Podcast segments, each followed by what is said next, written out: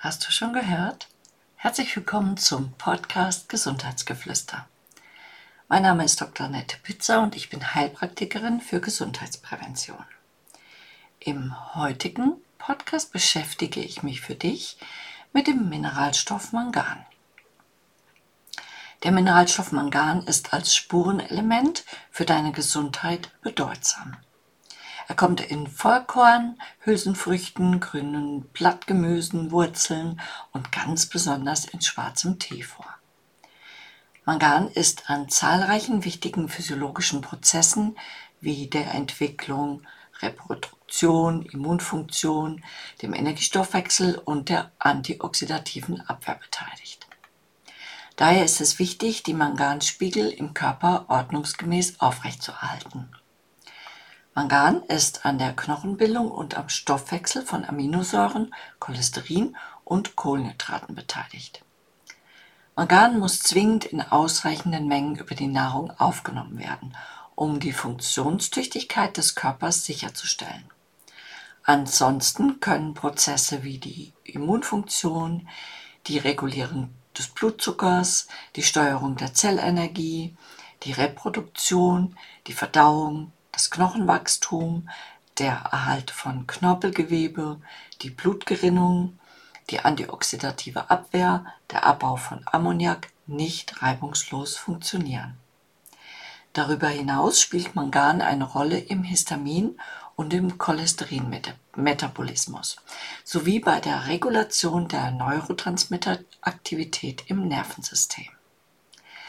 Mangan wird vorbeugend und therapeutisch bei Gelenkbeschwerden, Osteoporose und anderen degenerativen oder entzündlichen Knorpelerkrankungen eingesetzt.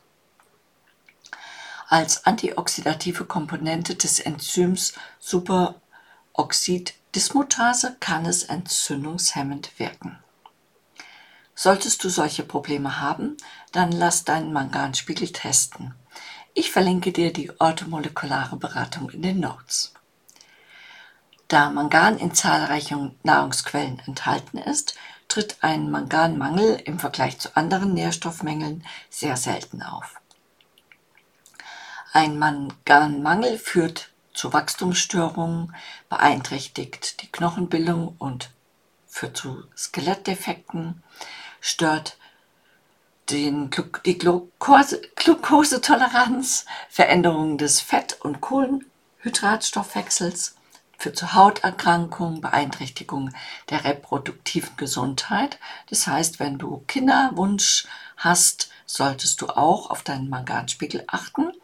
Führt zu Beeinträchtigung der Entwicklung, verringerte kognitive Leistung, Stimmungsschwankungen, verstärkt Schmerzen, in der prämenstruellen Phase.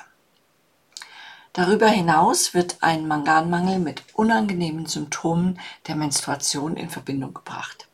Die Aufnahme von weniger als 1 Milligramm Mangan pro Tag kann zu Stimmungsschwankungen und verstärkten Schmerzen in der prämenstruellen Phase führen. Bei Kindern, deren Mütter einen Manganmangel hatten, also als sie schwanger waren, wurde ein niedrigeres Geburtsgewicht beobachtet. Ein niedriger Manganspiegel bei Kindern führt zu einer verminderten kognitiven Flexibilität und Verarbeitungsschwierigkeiten.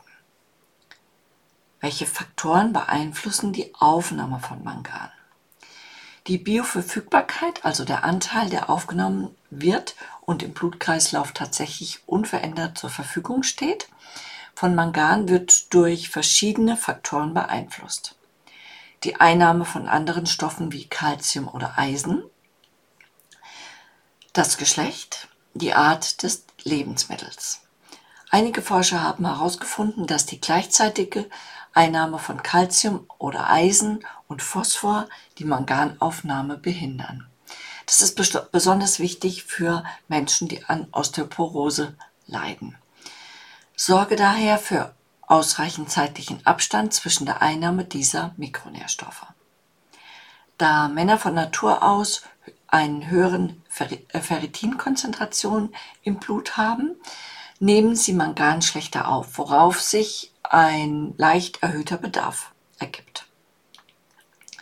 Darüber hinaus unterscheidet sich die Aufnahme von Mangan aus verschiedenen pflanzlichen Lebensmitteln.